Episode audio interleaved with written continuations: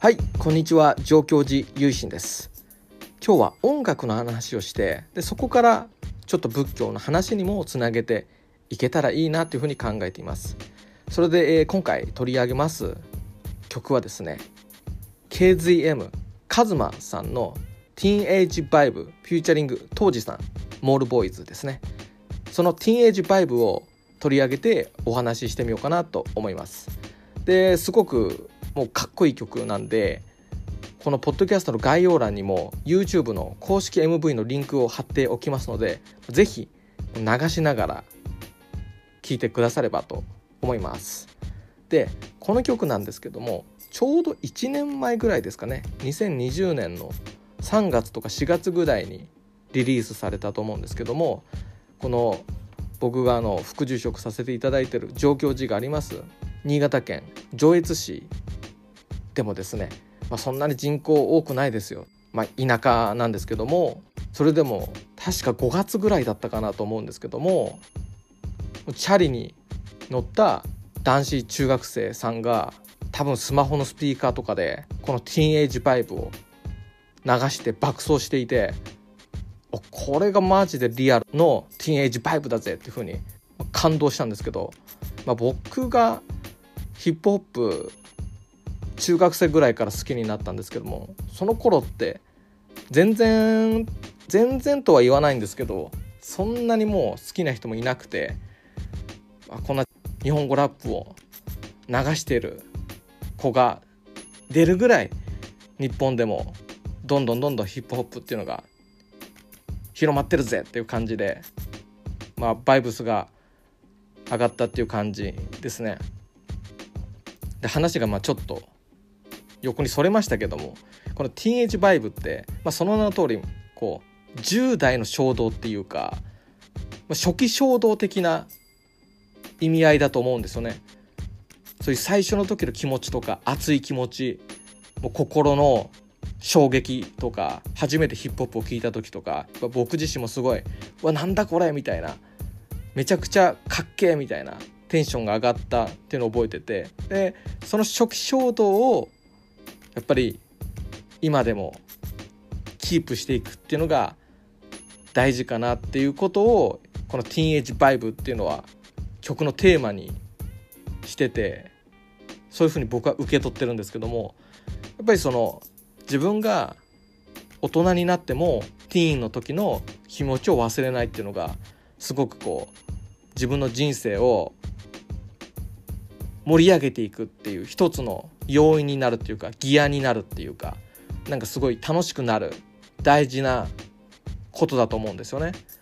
でそのティーンエイジバイブって僕たちが大人になるにつれてどんどんどんどん失っていってしまうっていうか逆にそのティーンエイジバイブがあると社会でうまくやっていけなかったりとかっていう場面もきっと出てくると思うんですよね。いわゆる大人な対応を求められる時だったり大人として振る舞わないといけないとか、まあ、そういった中でティーンエイジバイブがどんどん薄れて、まあ、ジェントルマンになっていくっていうようなところもあるのかもしれないんですよね。そのボーイからジェントルマンになっていくっていうか、まあ、それはそれでいいことなのかもしれないんですけどもなんかこう内に秘めた熱い思いっていうかがむしゃらな気持ちそれがティーンエイジバイブそういった衝動をずっと持ち続けるっていうのもその人の人生を考える上でめちゃくちゃそれがもう熱いかホットかどうかっていうことを考える、まあ、自分自身にとって考える。自分の人生がどうかっていう。そういった時にすごく意味あることなんじゃないかなって思ったりもして。それで僕が所属している仏教の宗派っていうのは浄土真宗。なんですけども例えばその浄土真宗を開かれた親鸞聖人だったり同じく鎌倉仏教を開かれたそういった宗祖の方々たちそういった人たちってきっとずっと生涯にわたってティーンエイジバイブを持っていた方だと思うんですよね。で鎌倉っていうのももうそれぞれのもう時代の転換期っていうか人々の価値観がどんどんどんどん変わっていくそういった時代だったと思うんですね。激動の時代っていうか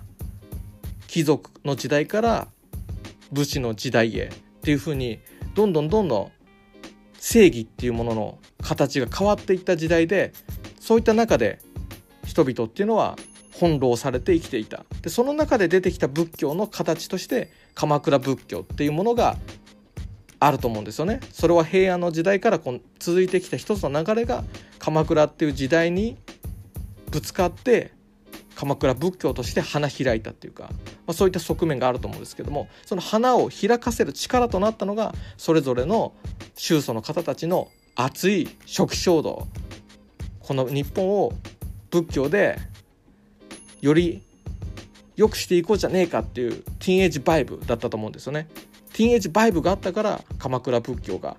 生まれたっていうところがあるんじゃないかなと、まあ、僕は勝手に思ってるんですよね。で親鸞聖人ってもう亡くなる直前までお書き物を記されて仏教の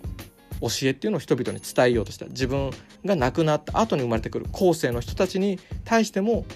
どうか届きますようにっていうそういう気持ちのもとにお書き物をたくさん書かれたんですね。そういったところもティーンエイジバイブこの思いをどうにかして伝えてえぜっていうやっぱ初めてライブをこうした時っていうか、まあ、僕ライブしたことないですけども、まあ、そういった衝動っていうかこの音を伝えてえぜっていうやっぱそういう気持ちがいろんなお坊さんを動かしてきたんじゃないかなっていうふうにも思うんですよね。だからそういうティーンエイジバイブっていうのを持つことでいろんな人にも影響がどんどん時代を超えてあるっていうかティーンエイジバイブがなかったら浄土真宗ももしかしたら今とは違う形だったりなかったかもしれないっていうところまで考えちゃうとティーンエイジバイブって本当すごいなっていう初期衝動ってすごく大事だなって思ったりもするんですよね。だから僕自身も月並みな感想かもしれないんですけどティーンエイジバイブっていうのをずっと大事にしてお坊さんとしてまた一人の人間として、ま b ボーイとしてこの人生っていうのを歩んでいきたい。walk this way っていうか、まあ、そういう感じで初期衝動とともに走り抜けていきたいなっていうふうにも思いました。それでは、えー、今回はティーンエイジバイブっていう感じで、まあ、初期衝動に身を任せてお話ししてみました。それではまた来週も聞いてくださればありがたく思います。合唱。何万ダブ。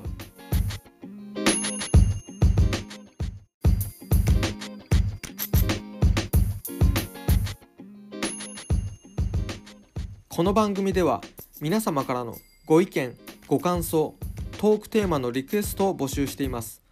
宛先は概要欄にある僕の Twitter アカウントまでリプライや DM でお待ちしております。